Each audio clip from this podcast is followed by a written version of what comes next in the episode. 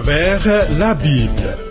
Une série d'enseignements tirés de la Bible préparée par le docteur Vernon Maggie du ministère Through the Bible, produit par Trans World Radio.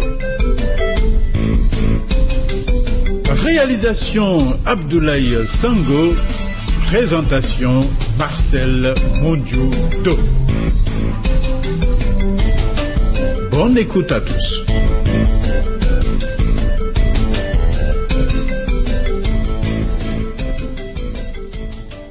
Seigneur Jésus, au qu'à tes pieds, toute la terre entonne un hymne à ton honneur.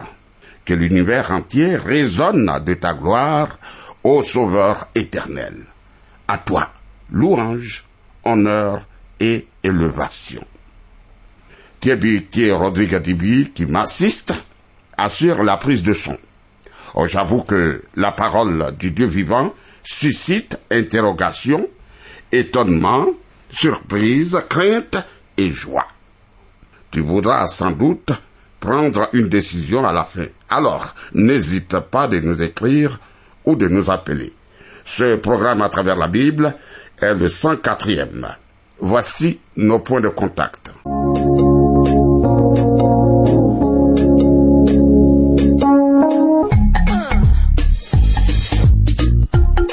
À travers la Bible. À travers la Bible sur TWR. Vos commentaires et vos réflexions nous intéressent. Écrivez-nous à l'adresse suivante à travers la Bible 06 BP 21 31 Abidjan 06 Côte d'Ivoire. Téléphone 22 49 03 01. Email twr 21 31 yahoo.fr. Site www.twrafrica.org.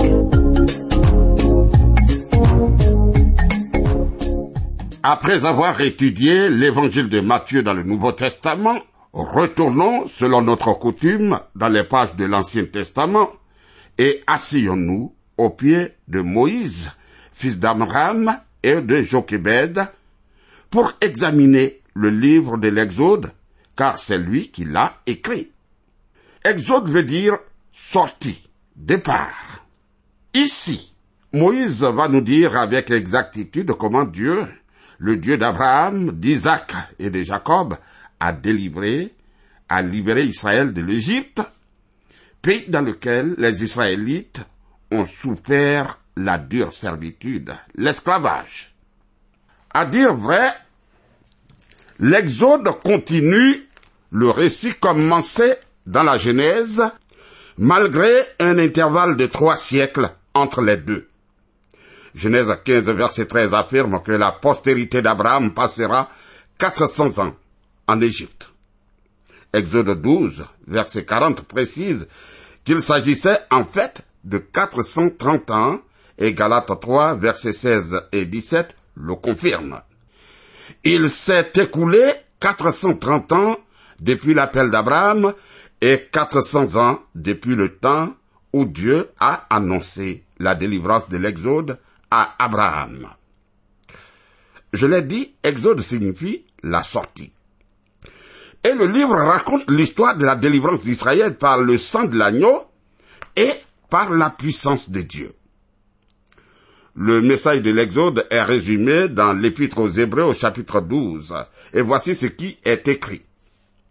C'est par la foi que Moïse, à sa naissance, fut caché pendant trois mois par ses parents parce qu'ils virent que l'enfant était beau et qu'il ne craignit pas l'ordre du roi. C'est par la foi que Moïse, devenu grand, refusa d'être appelé fils de la fille de Pharaon, aimant mieux être maltraité avec le peuple de Dieu que d'avoir pour un temps la jouissance du péché, regardant l'opprobre de Christ comme une richesse plus grande que les trésors de l'Égypte, car il avait les yeux fixés sur la rémunération. C'est par la foi qu'il quitta l'Égypte, sans être effrayé de la colère du roi, car il se montra ferme comme voyant celui qui est invisible. Et c'est par la foi qu'il fit la Pâque et l'aspersion du sang, afin que l'exterminateur ne touchât pas au premier-né des Israélites. C'est par la foi qu'ils traversèrent la mer Rouge comme un lieu sec, tandis que les Égyptiens, qui en firent la tentative, furent engloutis. Hébreu chapitre 11, versets 23 à 29.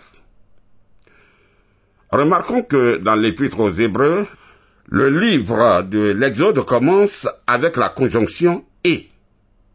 On a souvent appelé ce livre la suite de la Genèse. Campbell Morgan a dit, dans le livre de l'Exode, rien ne commence et rien n'est achevé. Genèse 46, verset 27 nous apprend que 70 personnes de la famille de Jacob sont entrées en Égypte. On estime qu'au moins 2 millions 100 000 personnes ont quitté l'Égypte lors de l'Exode. Bien qu'il soit impossible d'être sûr des dates à cette période de l'Antiquité, il semble que Joseph est entré en Égypte à l'époque du règne des Hyksos, ou roi berger des conquérants sémites apparentés à Abraham, Isaac et Jacob. En réalité, les Israélites ont été peut-être leurs seuls amis, car les Égyptiens d'origine méprisaient, détestaient ces conquérants. En fait, ces hommes conquérants ont été chassés par une dynastie originaire de l'Égypte qui rejette, qui est hostile aux étrangers. À cette lignée appartenait le pharaon qui a opprimé durement le peuple et qui ne connaissait pas Joseph. Moïse apparaît à mettre reprise dans le livre de l'Exode. Je rappelle qu'il est l'auteur du Pentateuque, les cinq premiers livres de l'Ancien Testament, la Genèse, l'Exode, le Lévitique, les Nombres et le Deutéronome. Dans le livre de l'Exode, la vie de Moïse se divise en trois périodes de 40 ans. Première période, 40 ans dans le palais de Pharaon en Égypte. Deuxième, 40 ans dans le désert de Madian. Et troisième, 40 ans dans le désert comme conducteur d'Israël. Évidemment, la formation de Moïse en Égypte, apparemment dans le temple idolâtre, le temple solaire, ne l'a pas préparé à suivre Dieu en faisant sortir Israël d'Égypte. Le Seigneur l'a formé dans le désert pendant quarante ans en lui révélant son incapacité à délivrer seul Israël. Après avoir préparé Moïse pendant quarante ans à délivrer son peuple, Dieu le renvoie en Égypte. Moïse devait rassembler les anciens d'Israël et se rendre auprès de Pharaon. Celui-ci refuse de laisser partir Israël. Son refus provoque un conflit entre Dieu et les dieux d'Égypte. Terrible. L'Égypte était dominée par l'idolâtrie, le fétichisme. Il y avait des milliers de sanctuaires et de temples et des millions d'idoles. Satan était derrière toute cette idolâtrie. Il y avait une puissance dans la religion de l'Égypte. Écoute ce qui est écrit. De même que Jeannès et Jambres s'opposèrent à Moïse, de même ces hommes s'opposent à la vérité, étant corrompus d'entendement, réprouvés en ce qui concerne la foi. 2 Timothée 3, verset 8. Ces deux hommes étaient des magiciens égyptiens qui se sont opposés à Moïse. Pharaon dit, Qui est l'Éternel pour que j'obéisse à sa voix en laissant aller Israël Exode 5, verset 2. Alors, Dieu va se présenter à Pharaon. Pharaon devient conscient de son existence et le reconnaît comme Dieu. Il est dit, Pharaon fit appeler Moïse et Aaron et leur dit, Cette fois j'ai péché, c'est l'Éternel qui est le juste, et moi et mon peuple, nous sommes les coupables. Exode 9, verset 27. Ensuite il est dit, aussitôt Pharaon appela Moïse et Aaron et dit, j'ai péché contre l'Éternel votre Dieu et contre vous. Exode 10, verset 16. Cet épisode soulève une question. Pourquoi les plaies en Égypte? Ces plaies représentaient le conflit des dieux avec les dieux d'Égypte. Chaque plaie était dirigée contre un dieu particulier de l'Égypte. Que dit le Seigneur à l'occasion? Cette nuit-là, je passerai dans le pays d'Égypte, et je frapperai tous les premiers-nés du pays d'Égypte, depuis les hommes jusqu'aux animaux, et j'exercerai des jugements contre tous les dieux de l'Égypte. Je suis l'Éternel. Exode 12, verset 12. Ami, Dieu voulait révéler à Israël qui il est, lui l'Éternel, beaucoup plus grand que n'importe quel dieu d'Égypte, et qu'il a le pouvoir de délivrer son peuple. Mais avant, voyons le plan du livre de l'Exode. Premier point, un libérateur. Le conflit entre l'Éternel et les idoles, chapitre 1 à 11. Deuxième point, la libération par le sang et la puissance, chapitre 12 à 14. Troisième point, la marche jusqu'au mont Sinaï, l'éducation spirituelle, chapitre 15 à 18. Et quatrième point, la loi de la condamnation du péché, chapitre 19 à 24. Enfin, cinquième point, le tabernacle, une préfiguration de Christ, chapitre 25 à 40. De quoi parle le premier chapitre du livre de l'Exode? Il présente Israël en Égypte, un nouveau pharaon, l'esclavage et la persécution du peuple d'Israël, et l'héroïsme de deux femmes. Le verset clé de ce livre est Exode 20, verset 2. Je suis l'Éternel ton Dieu qui t'ai fait sortir du pays d'Égypte, de la maison de servitude. Tu vois, ce livre nous intéresse. Maintenant, ouvrons-le, nous sommes au premier chapitre. Voyons Israël en Égypte. Exode chapitre 1, verset 1 à 6. Voici les noms des fils d'Israël venus en Égypte avec Jacob et la famille de chacun d'eux. Ruben, Siméon, Lévi, Judas, Issachar, Zabulon, Benjamin, Dan, Nephtali, Gad et Asher. Les personnes issues de Jacob étaient au nombre de soixante-dix en tout. Joseph était alors en Égypte. Joseph mourut, ainsi que tous ses frères et toute cette génération-là. Tu vois que l'Exode est la suite de la Genèse. La mort de Joseph conclut la Genèse. Exode 1, verset 6 nous apprend que Joseph, tous ses frères et toute cette génération étaient morts. Trois siècles et demi s'étaient écoulés. Voilà. Voyons l'esclavage en Égypte. Au chapitre 46 de la Genèse, Dieu a dit qu'Israël allait s'accroître et se multiplier et devenir une grande nation dans le pays d'Égypte. Au verset 7 de ce chapitre, cette prophétie s'est déjà réalisée. Lisons Exode chapitre 1 verset 7. Les enfants d'Israël furent féconds et multiplièrent. Ils s'accrurent et devinrent de plus en plus puissants. Et le pays en fut rempli. Ah, le verset suivant indique qu'un grand changement a eu lieu, une réforme totale. Exode chapitre 1 verset 8. Il se leva sur l'Égypte un nouveau roi qui n'avait point connu Joseph.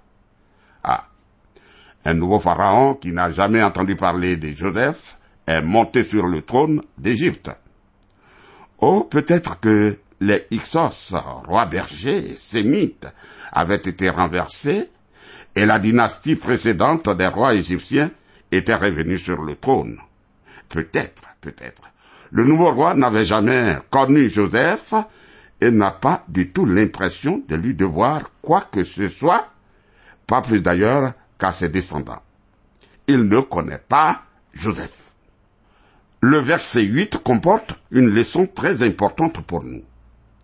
Je me suis demandé pourquoi les mouvements d'évangélisation des enfants, disons l'école de dimanche aujourd'hui, n'utilisent pas ce verset.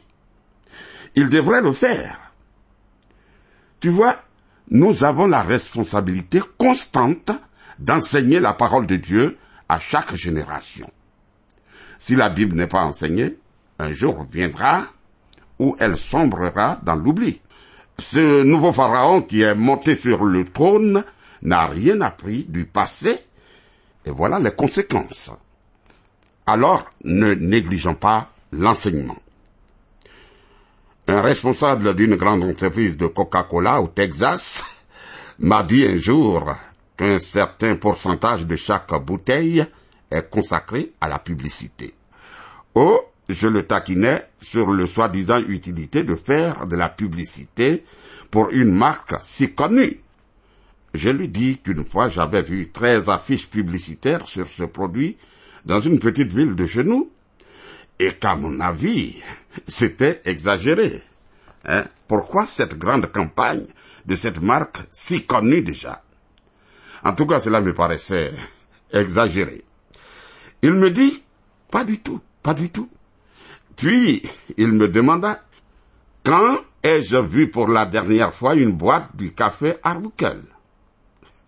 Je lui dis que c'était une marque très connue quand j'étais enfant, mais que je n'en avais plus vu depuis longtemps. Eh bien, les propriétaires ont pensé qu'il n'était plus nécessaire de faire de la publicité, me répondit-il. Ami, voici comment ces hommes d'affaires se conduisent. Ah non, non, ne nous arrêtons pas d'enseigner, même si cela ressemble à une répétition inutile. Il s'est élevé donc sur l'Égypte un pharaon qui ne connaissait pas Joseph. Et il y a toujours une génération, une région qui n'a jamais entendu parler du Seigneur Jésus-Christ. Oh, il n'y a pas longtemps, je me rappelle avoir été choqué parce que j'ai découvert que ma fille et mon gendre ne connaissaient rien d'une période très difficile dans mon pays avant cette guerre terrible que nous avons connue. Ces jeunes gens appartiennent à une autre génération qui n'a pas vécu à cette époque. Ils ne comprennent pas ce que nous, les plus âgés, avons souffert. C'est pourquoi il est toujours indispensable d'enseigner à la génération suivante ce qui est arrivé dans les générations passées. À une certaine période, Joseph était si connu qu'il était un héros et que son corps ne pouvait même pas quitter le pays. Mais il y avait une toute nouvelle génération qui n'avait jamais entendu parler de Joseph. Le nouveau pharaon qui est monté sur le trône n'était pas aussi bien disposé envers les Israélites que ses prédécesseurs. Exode chapitre 1, versets 9 et 10. Il dit à son peuple, Voilà les enfants d'Israël qui forment un peuple plus nombreux et plus puissant que nous. Allons, montrons-nous habiles à son égard, empêchons qu'il ne s'accroisse et que, s'il survient une guerre, il ne se joigne à nos ennemis pour nous combattre et sortir ensuite du pays. Écoute, il existe une possibilité réelle qu'Israël se joigne aux ennemis de l'Égypte. Bien que Pharaon voulait des esclaves, le moyen le plus simple de résoudre le problème aurait été de laisser partir Israël. Mais au lieu d'agir ainsi, Pharaon décide de régler cette difficulté à l'aide de la sagesse humaine. Exode chapitre 1, verset 11. Et l'on établit sur lui des chefs de corvée, afin de l'accabler de travaux pénibles. C'est ainsi qu'il bâtit les villes de Pitom et de Ramsès pour servir de magasin à Pharaon. Ah, les enfants d'Israël ont été obligés de travailler dur. Sache qu'ils n'ont pas construit les pyramides, puisqu'elles étaient là depuis déjà de très nombreuses années. Mais ils ont dû construire les villes de Pitom et de Ramsès qui ont servi de magasin à Pharaon. Ils ont construit ces villes avec des briques qu'ils ont été forcés de fabriquer eux-mêmes. Au début de leur esclavage, on leur fournissait la paille nécessaire pour fabriquer les briques. Mais quand Pharaon a décidé d'accroître la persécution à leur encontre, il devrait allaient eux-mêmes se procurer la paille tout en fournissant le même nombre de briques qu'auparavant. Le docteur Kyle, l'un de mes professeurs, nous a apporté un jour une brique prise dans l'île de Ramsès. Cette brique avait été fabriquée sans paille. Or, le récit biblique de l'esclavage en Égypte n'a nullement besoin d'être défendu. Néanmoins, cette brique ne fait que confirmer l'exactitude du récit. Il n'y a pas de doute, les Israélites étaient dans une situation difficile en Égypte, car les Égyptiens leur rendaient la vie de plus en plus dure. Exode chapitre 1 verset 12. Mais plus on l'accablait, plus il multipliait et s'accroissait, et l'ont pris en aversion les enfants d'Israël. Oh, Dieu avait annoncé à Abraham qu'Israël connaîtrait des temps d'épreuve en Égypte. Il est dit, l'Éternel dit à Abraham, sache que tes descendants seront étrangers dans un pays qui ne sera point à eux. Ils y seront asservis et on les opprimera pendant quatre cents ans. Genèse 15, verset 13. Trois choses sont annoncées dans ce verset. Les Israélites seraient des étrangers dans une terre étrangère. Ils seraient des serviteurs, c'est-à-dire des esclaves. Ils connaîtraient l'affliction. Ces trois prédictions se sont réalisées dans les tout premiers versets du chapitre 1 de l'Exode. Plus les Égyptiens affligeaient les Israélites, plus ces derniers se multipliaient. Mais la persécution s'accentue. Exode chapitre 1 verset 13 à 15. Alors les Égyptiens réduisirent les enfants d'Israël à une dure servitude. Ils leur rendirent la vie amère par de rudes travaux en argile et en briques et par tous les ouvrages des champs. Et c'était avec cruauté qu'ils leur imposait toutes ces charges. Le roi d'Égypte parla aux sages femmes des Hébreux, nommées l'une Chifra et l'autre Poids. Voilà. Non seulement les Égyptiens réduisent les Israélites à l'esclavage, mais ils les maltraitent. Et malgré la persécution, la bénédiction de Dieu demeure sur eux et leur nombre s'augmente de façon considérable. Le roi remarque leur croissance rapide et donne des instructions aux sages femmes israélites pour tenter de résoudre ce problème. Il est intéressant de remarquer la signification des noms de ces femmes. Chiffre signifie beauté et poids splendeur. As-tu remarqué les dessins qui représentent la silhouette des femmes égyptiennes? La beauté et la splendeur caractérisaient ces femmes. Ces sages femmes occupaient apparemment une position officielle élevée en Égypte et étaient responsables des infirmières chargées de mettre les bébés au monde. Exode chapitre 1 verset 16. Il leur dit, Quand vous accoucherez les femmes des Hébreux, et que vous les verrez sur les sièges, si c'est un garçon, faites-le mourir. Si c'est une fille, laissez-la vivre. Ah, voici une autre tentative de Satan pour détruire la lignée conduisant au Seigneur Jésus-Christ. Ces tentatives sataniques destinées à interrompre la lignée conduisant à Christ sont nombreuses dans toute la Bible, l'Ancien et le Nouveau Testament. Amis, l'on a très souvent essayé de détruire les Juifs. Et il est intéressant de remarquer la façon dont l'antisémitisme s'est répandu dans le monde entier. L'origine de l'antisémitisme est satanique. Et c'est pourquoi aucun enfant de Dieu ne devrait y participer. Ce sont en général les personnes qui ne connaissent pas Dieu qui persécutent les Juifs.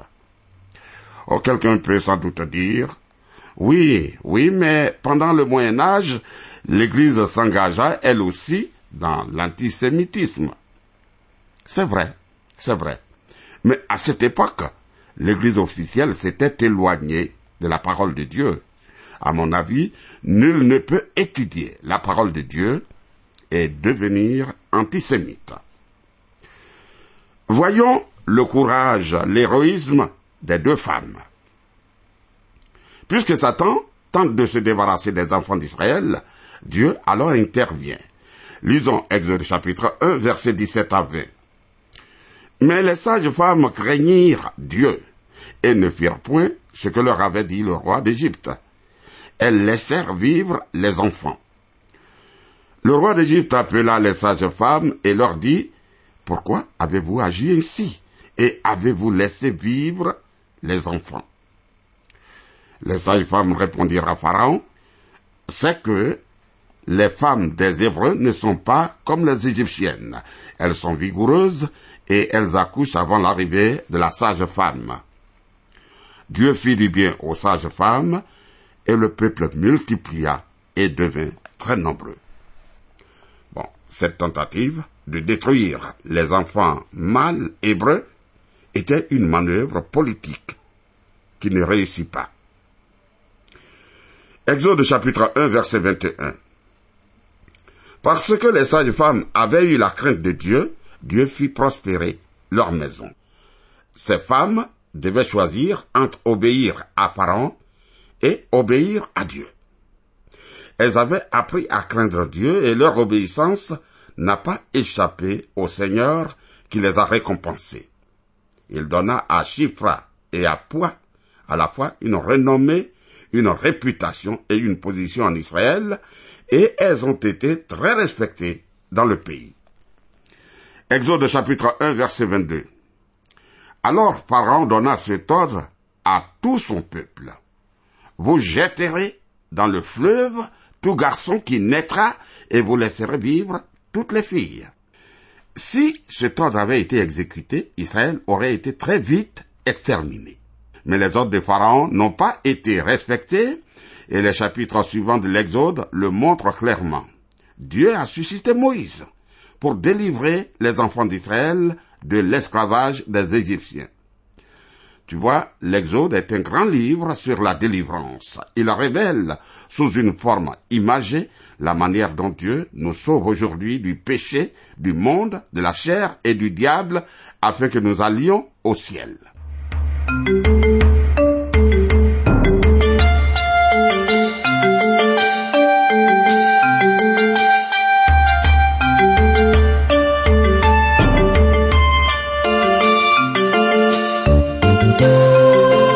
Venez de suivre le programme À travers la Bible, un enseignement du docteur Vernon Magui du ministère Through the Bible, une production de Trans World Radio. Pour tout contact, écrivez-nous à l'adresse suivante. À travers la Bible, 06, boîte postale 2131, Abidjan 06, Côte d'Ivoire. Je répète, à travers la Bible, 06, boîte postale 2131, Abidjan 06, Côte d'Ivoire. Téléphone 22 49 03 01. Je dis bien 22 49 03 01. Que Dieu vous bénisse.